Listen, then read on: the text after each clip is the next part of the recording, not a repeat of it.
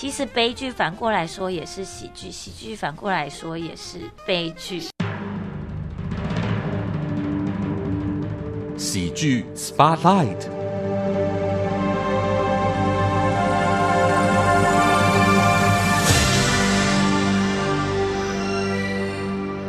你所收听的节目是《议论纷纷》，这里是佳音 Love 联播网。前进到本周喜剧人生的专题时间，喜剧 Spotlight 为大家邀访到的表演工作者，今天这位好朋友，我觉得非常佩服他。怎么说呢？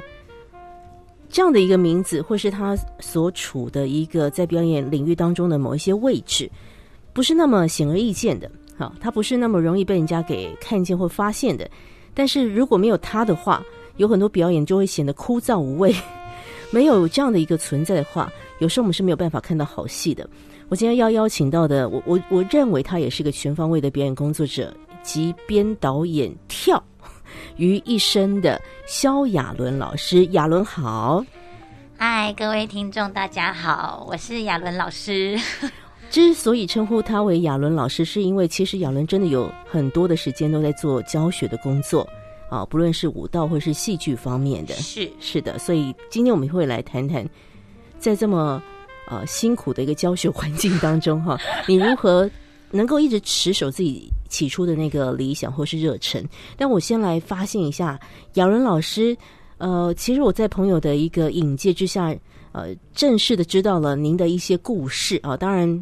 我们只是知道，可能也许你这么数十年来的某某一点皮毛而已，但是几个关键字就已经让我非常的 surprise 哈。呃，杨伦老师其实从小是一个习武之人，他是念这个京剧的，对，然后习武功之人是。然后到了我很快速的说，等一下请他自己来说。到了国高中的时候呢，他就继续的学习武道，大学念的是国剧。啊，现在做的工作就是刚刚讲的，通通都有。杨老师来跟我们说说，你一开始跟这个京剧学习的那个连接点是在什么样的一个状态之下啊？嗯，一开始碰触到京剧这件事情，其实真的是非常奇妙的一个进入的方式。因为呢，在家里，嗯，我是排行老三。那前面两个姐姐呢，都是拼命念书，而且是很会念书，是，但是也是念的非常的辛苦，所以，所以呢，嗯，妈妈就觉得说啊，为什么要这么辛苦呢？那你就去做点别的事情好了。是，于是呢，就看到《国语日报》，那时候大家都还是很认真在订那个报纸，报纸上面就有在四年级的时候就看到复兴，然后就问我说，那你要不要去？哦，那时候我就是有点。不知所措，也不知道，可能是年纪小的关系。嗯，但是到了五年级，我不知道我妈为什么就是不放弃这件事情。嗯嗯嗯，她又看到了，哦，这好像是一个，好像是一个安排。又看到报纸上上面有国光剧校的这个呃招生的甄选，然后就又再问我一次。然后我这一次呢也没有想太多，就觉得好，反正。也觉得读书蛮辛苦的，所以呢，那就去考考看好了，就去试试看，对不对？没想到呢，一考就进去了，而且一一试，哎，就让这个学校老师发现这个萧亚伦小朋友呢，还真的是挺有天分的哦，对不对？对，就不知道为什么，好像在国小一二三四五年级都没有在认真念书，是，但是呢，一进到剧校，嗯，也不知道被开启了什么开关，嗯，然后就。很猛很猛的，在那边拉筋劈腿，然后加上老师又很严厉。那时候还是国防部接教育部的，那时候国光的国光剧校是这个样子。是，嗯，对，所以呢，就不知道开关怎么回事，就一开我就开始很认真，嗯，很认真的练功，嗯，对。然后虽然下午学科的时候有时候很想睡觉，但是都很认真的把 成绩考得还不错。想想看你那时候，其实你也就是一个十十来岁的孩子，就大概十岁的一个年纪啊。对呀，我我因为我身为一个我自己也是一个家长的角色，我都在想，就是我的孩子如果也是去这样子每天这个摔来摔去的，我们只能够用这种粗浅的形容，是父母亲都会心疼，然后更要去想的就是孩子他到底能不能够接受这么猛烈的一个挑战。那时候你你都能够欣然接受这些，其实。可能你的同年纪的孩子，呃，同朋朋友都在玩吧，嗯，但你都是要去一直练功啊。那时候你觉得你可以驾驭这个东西？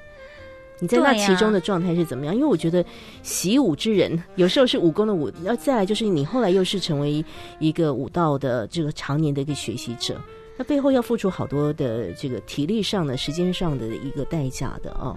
你都享受在这里面嘛？哦，嗯，一开始我其实不太懂得所谓的享受嗯这件事是情。是是，嗯。对我好像进去了以后，也不知道为什么，我就变得很独立。嗯，像一开始进去的时候，我们全部人都要住校，然后呢，前面几天大家都在哭，嗯，但我就是没有哭，嗯，然后我们每天五点都要起来折那个豆腐被，然后就是很辛苦，真的跟当兵一样。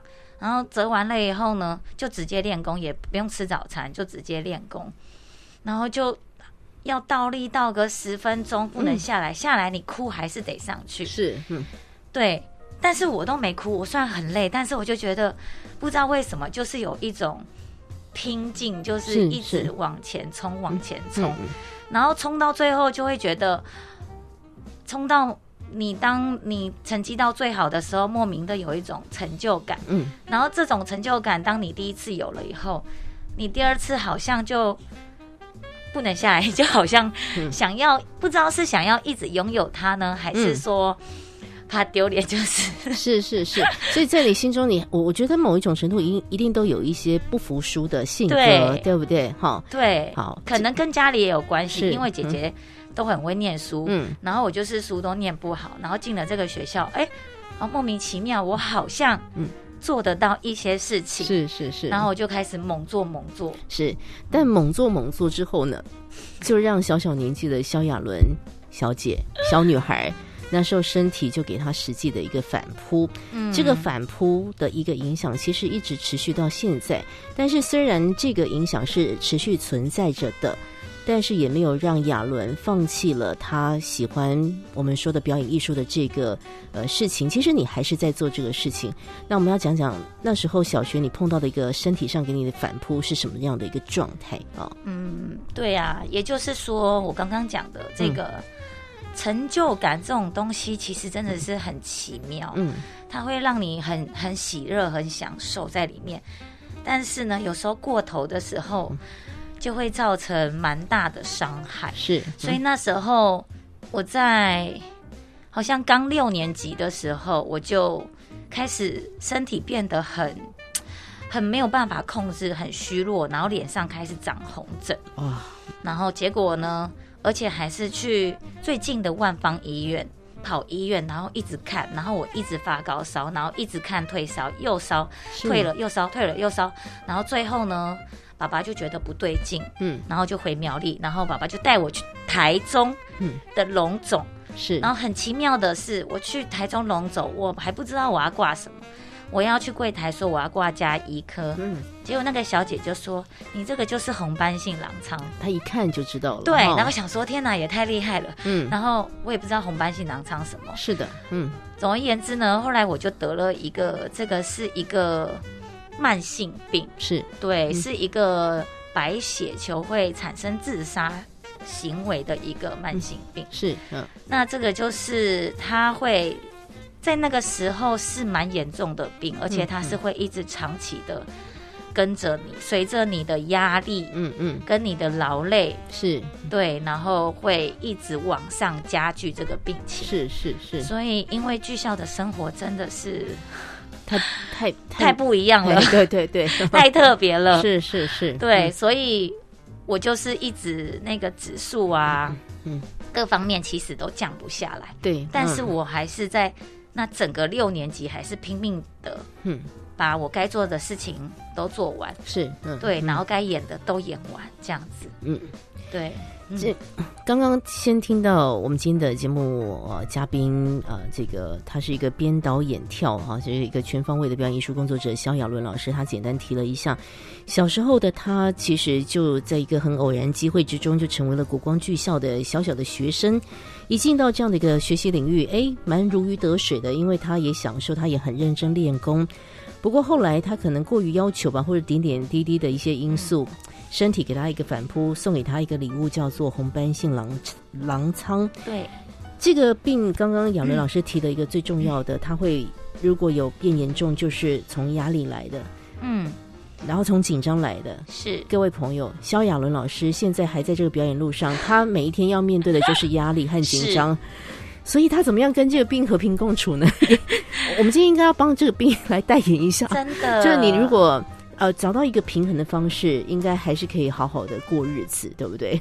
是啊，嗯我刚刚突然这样子，嗯嗯、突然回想到我这个病可能还有一个很大的触发点是来自于我那时候。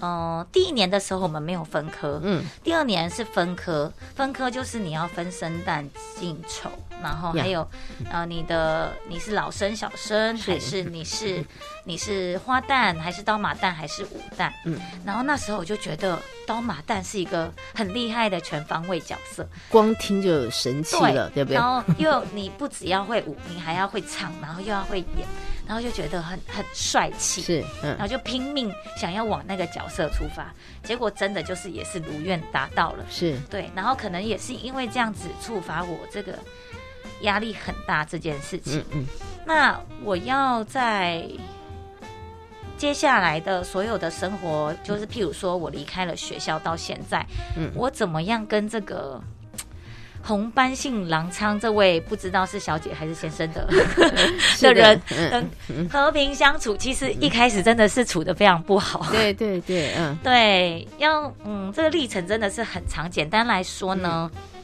因为其实年纪在很小的时候，我嗯不是真的那么 这么主动是喜喜欢表演的人呢、嗯对我不是真的主动喜欢表演我可能是被这个成就感去触发我喜欢表演这件事情，所以其实我内心是一个蛮胆怯的人。是，然后也是很害怕别人眼光的人。嗯而这个病呢，又会让我跟其他人长得不太一样。嗯好，例如说我在六年级的时候我出来了，因为这个病实在是没有办法再念剧校。嗯，然后我出来我就跟我妈说，我不想要浪费我学的东西，因为其实我还是很喜欢这些东西。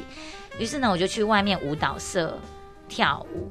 在国中的时候，我念一般国中，但我在外面舞蹈社跳舞，然后跳跳跳很开心，很开心，然后继续跳，然后到高中以后就又开始，我就开始慢慢的放下了。是对都有一些转换的过程哦。对，嗯，其实我今天访问、呃萧亚伦老师，本来我们应该都要谈，譬如说他在这个表演路上一定会碰到很多厉害的高手嘛，哈，，对，不论是老师或者是是。他遇上的一些作品或者一些同学，嗯，但是我现在突然觉得，因为现在的萧亚伦他要、呃承担的工作的项目其实很多元化，有时候你是做一些编导的工作，是。那有时候就是在那个创作的状态当中，然后你要带领表演者，呃，要去做一些什么样的一些展现。然后我在想，也许你得到很多功夫的那些呃来源，不见得是某课堂上的老师，而是你走过的这些生命的经历。呃，嗯譬如说你刚刚讲那那段，现在想起来蛮奇幻的补校之旅。对，一个小女孩就会跟那个各行各业，因为每个人都是不知道什么原因，因此她没有办法好好读书，嗯所以她齐聚在一块，然后你看到那些形形色色的人，然后或者你自己的这个生病哈，好像也让你看到就更看透了，因为我们刚还是说，别人路上是充满各种挑战的哈。对，真的，嗯。而且后来大学的时候呢，也是误打误撞念到了文大的中国戏剧系，就是国剧系啊，对，就是国剧，然后嗯。听起来大家应该会觉得说，嗯，我 我不是小学才念京剧吗？然后因为京剧我生病了，嗯然后结果我在大学。还回来了，对，结果这个回来很奇妙哦，嗯因为我在高中申请入学的时候，嗯填了五个志愿，都跟戏剧没有关系，前面四个都跟戏剧没有关系。我嗯填了什么？我还是填了什么？英文系、人类学系，是还有什么语文，反正类似语文的科系，还是文学偏文学的。然后最后一个才填国剧系，然后可能因缘际会，还是这是一种嗯。安排吧。是是，然后我又回到了这个表演领域，嗯。然后到那个时候，我就会觉得说，哇，很奇妙哎，嗯。因为我从小时候的京剧到国高中，我没有停下来学习舞蹈，嗯。到大学我又再回到国剧系，我好像一直走在一个表演艺术的这一条路上。是是其实我是从来，就算我念一般国高中好了，其实我也从来没有离开过。未曾离开过，对，而且嗯其实我在大学很早的时候就开始很喜欢，一直看各种的表演。可能因为啊，因为小时候京学京剧的时候，老师都会固定嗯在，呃我忘记是。一个月还是几个礼拜，我们都被必须要被带到那个国军艺文中心看一个专业的完整的戏曲表演。嗯。然后那时候就已经耳濡目染了，嗯嗯对，然后就对于看表演这件事情，其实是对我来讲是一个蛮享受，而且是蛮必要做的事情。是是是，所以其实嗯我花、也是花蛮多时间在看表演这件事情，嗯嗯嗯。而且是看各种对嗯。表演。是，然后就又为自己累积了很多的这个经验值，对不对？对，嗯我觉得看表演这件事情其实是蛮好的一个嗯。学分，是嗯。它是一个很好的养分。对。对，就像我们在这个表演艺术的业界，大家现在可以看到，因为疫情关系，又增加了很多的课程跟工作坊。是对，就是表演这个区块，嗯。突然变得好多好多好多，嗯。然后大家也愿意分享很多的资源，嗯。互相分享。那我觉得，其实除了去上课这件事情之外呢，也要有一个欣赏的这个一一定要哈，对这个部分。是是是，对，虽然说、好啦，大家手头都很紧，嗯。尤其是是，尤其是在这个表演艺术这个领域的，不管是嗯。年轻人呐、还是我这个中阶段的，还是上正更高阶段的人，其实我们呃以比较客观的来看，这个台湾的剧场，嗯，你要进去看表演，然后要坐在一个还不错的位置，其实真的是代价有一点高高，啊。对，嗯真的是嗯。蛮高。尤其是你如果是只是接案子的演员的话，是哦，那 更困难负担很大的。负担很大。对，嗯。对，所以但还是要投资投资对我觉得投嗯资是必须的。对于表演工作者来说，当然这个经验的积累，从生活而来的，从实战经验而来的，从观赏别人作品而来的。嗯，那对于我们身为一个我我也是个艺文爱好者，一个观众朋友的角度，一个广播人角度，我们在节目当中总是大声疾呼的邀请大家。投资自己的一个译文欣赏的生活是非常非常值得的。那我跟听众朋友来讲，就是你可能去餐厅吃一顿饭，嗯你就吃掉了，但是其实你可能去看的戏是可以留在你心中很久很久的。嗯，你可能去买一双名名名牌的这个鞋子，买一个名牌的包包，呃可能这个两三千块你就用掉了。可是你可能可以嗯看一个很好的表演，更何况其实这这这这几个月啊，我们台湾英文环环境可以说是大爆发，因为大家都复活了，是的，所以有很多的票券其实。还蛮，就是有些价钱还 OK 的，好吧？请大家来支持一下英文工作者。对好，但我今天邀请到萧亚伦老师，嗯，哎，他跟这个喜剧之间关系是什么呢？我们要先休息一下，等下请姚伦老师来跟我们聊聊，他有没有一些啊、参与过的一些喜剧类的编导演的一些作品和，他的一些难忘的经历。休息一下再回来。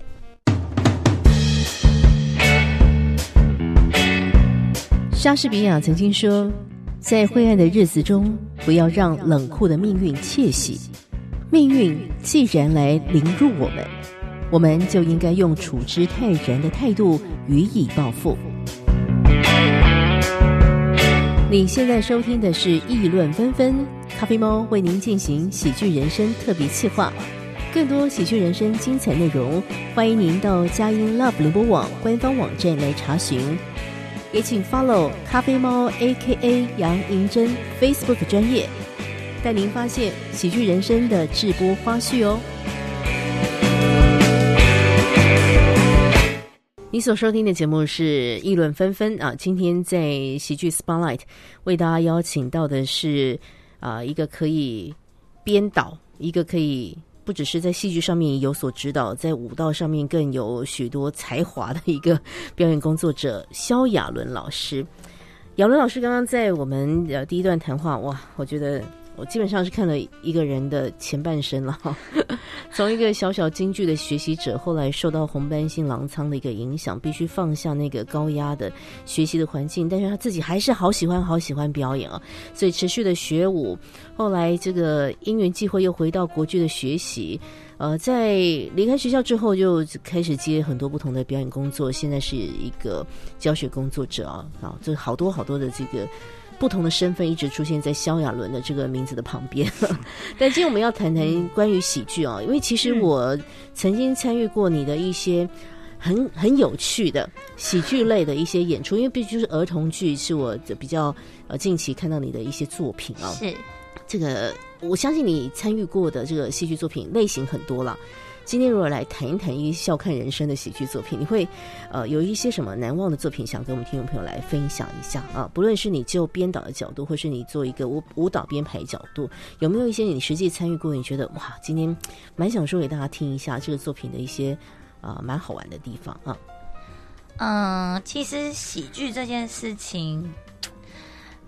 本来我是觉得在我的身上不会画上等号啦，但是其实蛮有趣的，因为在大学后期开始接案子的时候，一开始就是接类似呃所有所谓的活动场，嗯，然后呢，再接下来就是儿童剧，是，嗯，然后我觉得儿童剧这件事情真的是很可爱，嗯。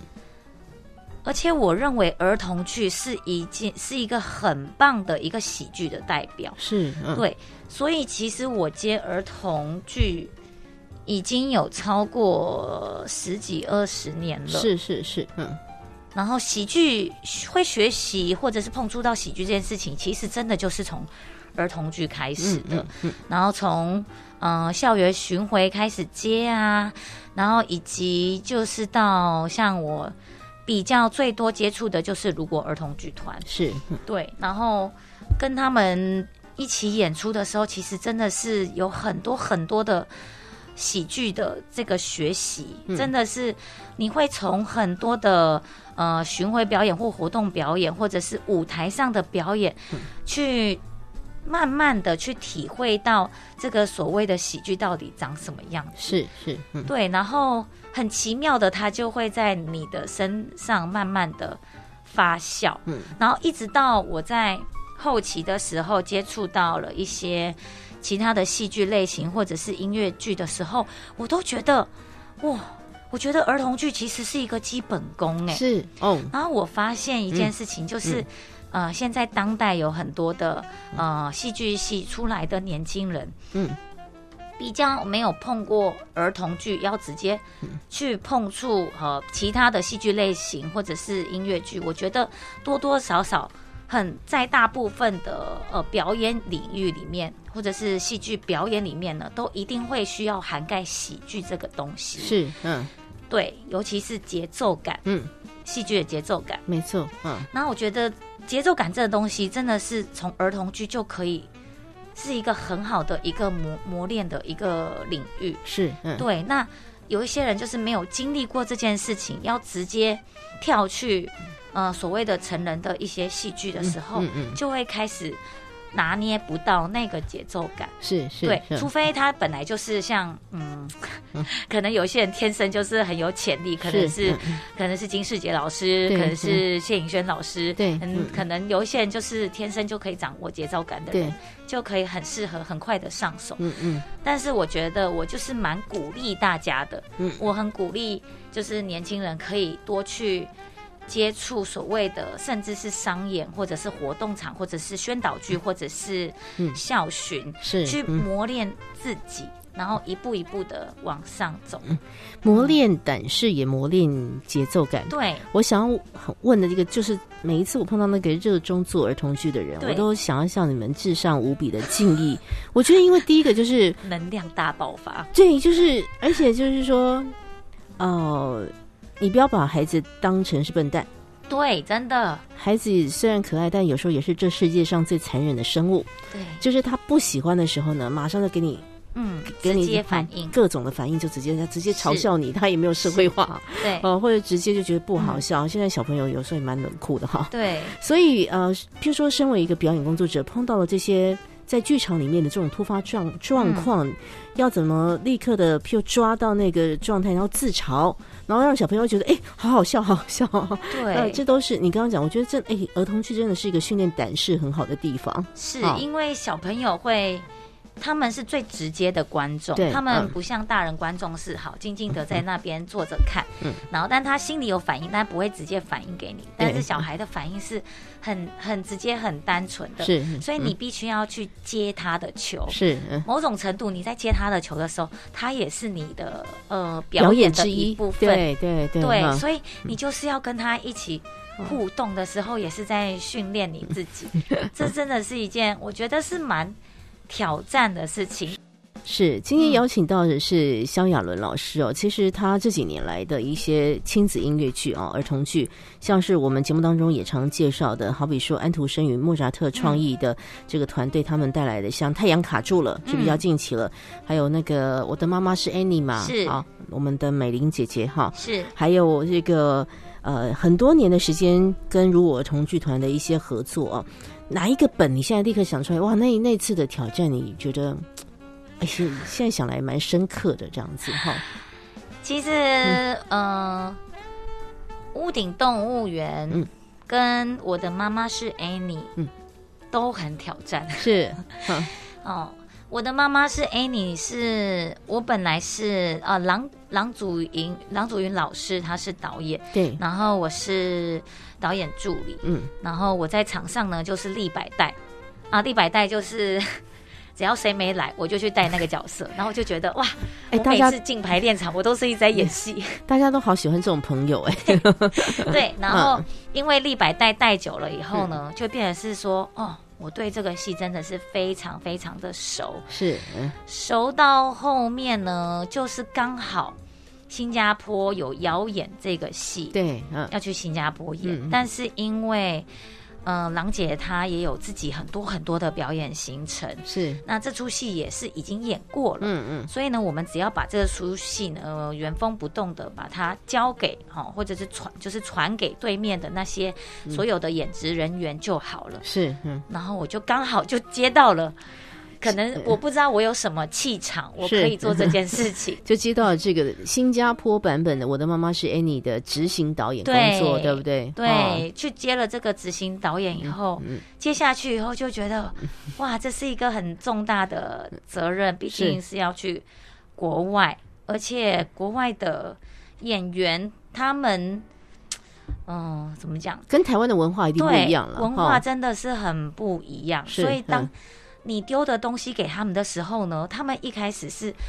很多东西是没有办法接受的，嗯譬如说，嗯、他们的喜剧类型哦，嗯跟我们想的不一样。是，对他们的喜剧类型有一些就是要非常的浮夸，然后或者是直接把它破题呃对，很破题的、哦很白的把它亮出来。嗯，那我们有时候会做一些呃，譬如说喜剧空白，或者是一些呃双关语，对，或者是一些语言上的一些玩玩玩语言这件事，情。嗯，然后或者是我们加了一些自己文化的的笑点在里面，当但是他们一开始有一些都实在是没有办法理解，毕竟有一些跟他们文化不一样，所以在当下我要立刻去转换这件事情，让他们去找到他们文化嗯里面的东西怎么样是好合理好笑的，嗯。因为我我知道我不可能原封不动的交给他们，因为文化差太多啦还是差蛮多的啦。没错，所以呢，我就会去试着去跟他们聊天，去理解说，哦，他们的文化可能这样子讲比较好笑，嗯，对，或者是我用这个讲法啊，他们比较听得懂，是对，嗯。所以那个、那个时候过去当执行导演这件事情。压力真的是又来了，又来了，很很大，是但是嗯，其实蛮享受的。是，嗯一方面，其实他们都很愿意听你说，嗯然后也很愿意讨论是，这件事情。所以那时候一开始去的时候，有一些小小的一些文化的冲突嗯跟语言的冲突，但是到后面呢，就越走越顺。嗯对。嗯，所以那时候真的是这是一个很难忘的指导的经验，对不对？嗯、真的是非常难忘。一一方面是我要把戏嗯。交给他们，还要把舞交给他们，是，所以那时候我要对，也是对舞蹈要非常非常的嗯。熟悉，是所以我就是一个人把所有的东西全部复制贴上给 他们，是对，嗯。然后郎姐再来帮忙验收，加上嗯，嗯帮忙修修饰这个作品，是是是，哦对，想来其实挺深刻的。嗯刚刚提到，我觉得接下来一定要讲一讲。我这次能够邀请到萧亚伦老师，其实是因为我身边有好朋友就正在跟亚伦老师学舞蹈啊。嗯然后他们就说：“哎，你应该要找这个，因为他真的参加很多不同的表演。”我说：“哦，好啊，好啊，访问一个舞蹈有舞蹈底子的编导，这也是一个很很难得一见的事情。所以接下来谈谈舞蹈的这个事情好了。嗯呃，不论是你在剧场当中的舞蹈的编排编排，这是一个。你看，真的有些戏没没那个动作，这看起来真的是挺无聊的哈。是好。呃对，这就回过头来可以说一下那嗯个屋顶动物园。是，嗯，呃，屋顶动物园呢，它就是有分好几集，嗯。因为它是 AM 的一个品牌。对，那它们里面就是有很多的可爱的小动物，嗯嗯，对啊，有青蛙嘛，然后有呃有狮子，嗯。啊、有猫头鹰，对，然后有熊，然后每个都做的好可爱，好可爱。然后这个是一个儿童音乐剧啦，我先说，是，那因为这个音乐剧呢，主打这些可爱的角色，所以就变成是说呢，台上几乎都是这些偶。譬如说，台上总共有八个演员，但是有六个演员都在穿偶，嗯然后有两三个或者是三四个演员呢，在当 ensemble，当舞者，当呃其他的那个演员对。的部分，其他的角色。对，对，所以呢，这个编排就变得又是另一个困难度了。好、嗯。嗯一般你在台上看到很多的音乐剧啊，或者是舞剧啊，都是真正的人，嗯真人在那边跳来跳去，跳来跳去，然后舞台队形啊，舞台舞台上的队形很直接的，你可以找到那个画面该怎么处理。对，但是当这件事情变成偶的时候，就是完全另外一回事情，对因为嗯。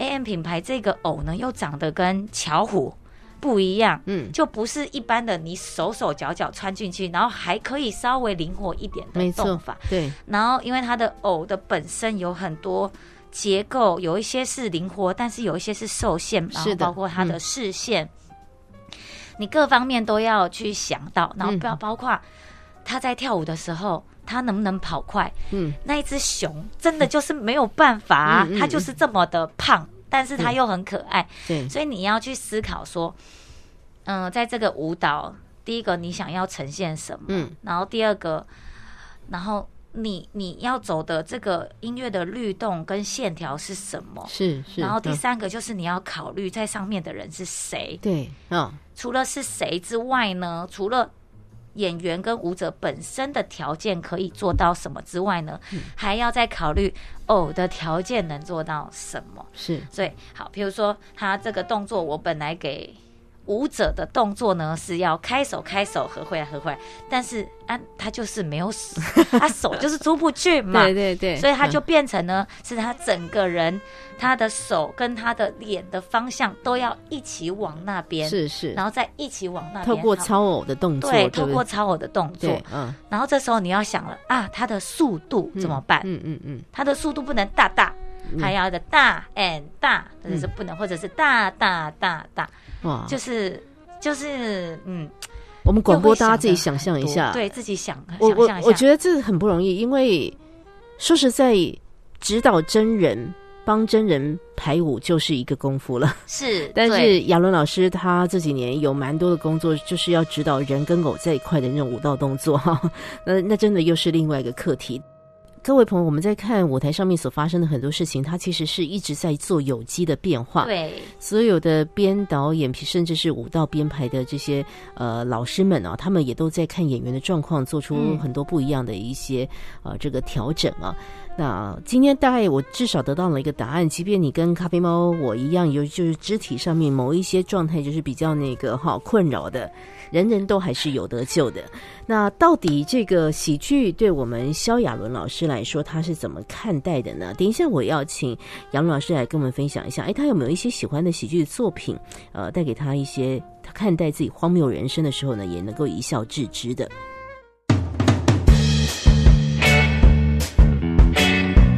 莎士比亚曾经说：“在灰暗的日子中，不要让冷酷的命运窃喜。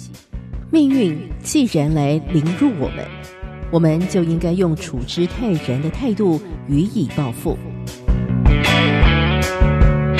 你现在收听的是议论纷纷，咖啡猫为您进行喜剧人生特别企划。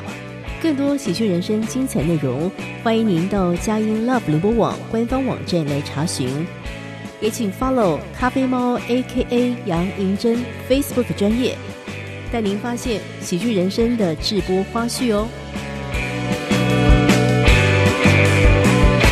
今天在喜剧 Spotlight 为大家邀请到的是编导演跳舞了 的萧亚伦，萧亚伦老师啊，亚伦老师畅谈了他在海底时代的接触表演艺术的一个开端啊，这个身体各种的一些挑战，但是他仍旧是走在他喜欢的道路之上，而且有很多的时间。其实我们刚刚有说他是一个教学工作者哦。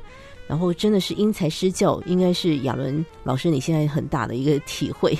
每个人有不同的性格哈，学习对对对。因为其实回到回到亚伦老师自己成长环境，他也碰到了这个他他自己不能讲说碰到，就是他的父母亲也是蛮特别，父母亲给予他开放式的一个学习的呃自主的一个机会哈。这些这些过程好像就是实际反映在你自己做表演的这是这是虽然身体很受限，但你的思想应应该是越来越 open。是啊，其实我妈也是个喜剧演员啊。谢谢肖妈妈，没还没有被老师耽误的喜剧演员。对，她在我们家就是属于那个对。对，属于喜剧的部分。是。对。带给大家快乐的，对，带给大家一些不同的快乐是。对，好了，我们来聊一聊啊，这个这么多作品，而且你有说，其实有很多你的表演的经验值都是从看戏来的，从观察来的哈。嗯，哪一些喜剧作品，或是有没有喜欢的一些演员，跟我们听众朋友分享一下？嗯，我蛮喜欢看动画片的，动画片哦，对，然后像我自己就很喜欢。功夫熊猫。嗯，因为我觉得功夫熊猫是一个，它是一个 一个蛮蛮蛮自嘲的角色，它是一个，它是一个长得很臃肿，但是功夫却很厉害的角色，是，所以它是一个很。对我来讲是一个很很反差的角色，是，所以我觉得有反差的角色这件事情对我来讲就是最最好笑、最好玩的事情。所谓的冲突感，对，所谓的自嘲这件事情对我来讲其实就很好笑。嗯，那还有一个喜剧是我很喜欢，就是像意大利即兴喜剧，嗯。那它就会偏肢体，是，嗯，对，像之前呢有一次前几年我忘了是第几年那个。法好像是法国来的一个团队，他们只有两个人，嗯，对，然后他们就在他们的作品叫做 Neighbor，呃，就是邻居，嗯，邻居，然后他们是在新北艺文中心演的，是对，他们演邻居哦，他们就是很简单，都没有讲话，然后几个简单的箱子啊，一些道具，然后再演一对。互相影响的邻居。哦，对，然后一直有互相有一些肢体上的一些很奇妙的冲突，嗯，然后就会做起来，你会觉得很像默剧，是，然后他们一直在追蚊子、打蚊子，然后呢，不断的影响到隔壁的邻居，对，所以我觉得那个好烦人，对，很烦人，然后我觉得。默默默剧默剧的喜剧其实真的是很很很很高难度哎，是啊是啊，我觉得他的身体执行非常的高难度，是这就是跟跟你的身体训训练也有关，嗯，对对啊，然后 哎，喜欢的作品真的 太多了。是，而且种类真的很多。对，像合租新配啊，嗯暗恋桃花源呐、嗯，然后还有哦，这个都是很经典哦。还有最近哦，前几年那个大家安静，是就是是所有那个兰陵工作坊的那一群前辈们一起出来，然后一群人又演那个大家安静，哇，真的是全场没有办法安静。应该眼泪都飙出来，对，又又好笑，又觉得好激动，能够看到这些大腕级的演出，对哦你就会嗯其实你在看这些厉害的演员演出的时候，你就是在一直在像海绵一样一直在吸吸收，嗯嗯。然后就是觉得太厉害、太精彩了。但我觉得除了嗯。这一方面的喜剧之外，我觉得像京剧，因为喜剧类型很多种嘛，然后京剧现在李宝春老师对他对我来讲呢，他也是一个嗯。有影响到我的老师，虽然他没有对我特别说过什么或怎么样，嗯但是因为我在大学的时候有上过他的课，然后到一直到出社会，后来有有几次去去接过他们的台北新剧团的演出，嗯嗯。然后因为到进社会了以后，已经离小时候那个时候在学京剧的时间点已经拉得太远了，是嗯然后当你回到那个环境，然后又再重新再多去好几次的一起去欣赏，嗯的时候，你就会发现哇，那个京剧的那个所谓的喜剧在里面做的做的东西又是很不一样，而且会做的让你觉得很很满。很满的意思就是呢，他整个身体跟整个人的情绪状态，是是，对，都是做到一个很精致哇，的过程。又是令人佩服的，对，而且、哈而且宝春老师又是他会很把握住传统这个东西，是但是呢，嗯。他不会落于这个世代，他不会后于这个世代，所以他会跟着这个世代跑。像他之前做了一个作品叫做《弄成》，是嗯，弄成也是非常的厉害。嗯嗯，对，弄成因为是意大利的那个歌剧嘛，大家应该都知道。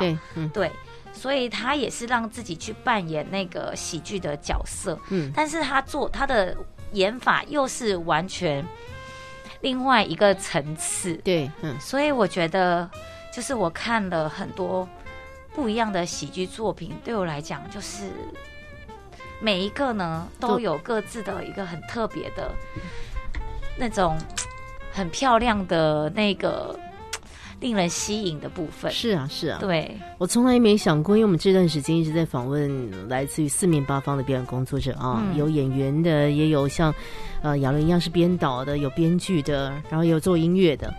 那从来没想过这个功夫熊猫会跟李宝春老师摆在同一个 category 当中，但我觉得好棒哦！我今天早上来录音之前才这个，因为没事滑滑手机就出现一些好笑影片，我就嗯看到一只呃猫熊在吃着红萝卜，咔吱咔吱的，哇，嗯孩子看的好快乐。嗯，呃，难得就是有一个平静又和祥的家庭的环境。是感谢那只猫熊吃红萝卜，生活当中辅食即是的一些快乐。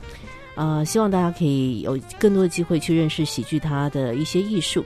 表面上看起来很开心，其实背后都是很多表演者经验的一个积累。嗯最后的一一一一句话吧，给我们听众朋友，哎，喜剧对你萧亚伦老师来说，你会怎么形容他呢？我觉得我会自嘲我的人生，也就是 也是一个，呃，其实悲剧反过来说也是喜剧，喜剧反过来说也是悲剧。所以我一开始呢，对于我的人生呢，我会觉得它是一个悲剧，但现在对我来讲，它就是完全就是一个喜剧。你怎么回过头来讲，都是都是蛮蛮有趣、蛮好笑，然嗯后就是、嗯我自己有一个体会啦，最最后有个体会嗯就是。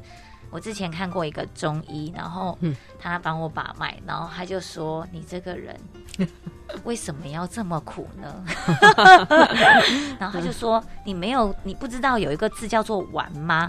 然后我说：“我知道啊。嗯然后他就说：“玩是什么？”嗯就说：“就是玩啊。”他就说：“你不知道。”他说：“你不知道。”然后后来终于懂了，这个玩就是你对待任何事情，你都要，你不要去捆绑自己，嗯。你先让自己把所有的东西都放下，直接去玩，不要想这么多。是嗯。然后对于你的工作呢，很简单呐、嗯。玩不是也不是真的哦叫你玩而已哦，而是你可以认真的玩。是嗯。就像我现在在教小孩的时候会说，我们可以玩呐、嗯。但是我们要很认真的玩，这样才好玩。真的对，嗯。所以嗯。不管是工作，或者是教学，或者是生活上个人事情，嗯现在我有时候就会我自己啦，我觉得也可以分享给大家。我觉得玩这件事情很重要，没错对、嗯你就是玩，嗯但就是可以有很多种玩法。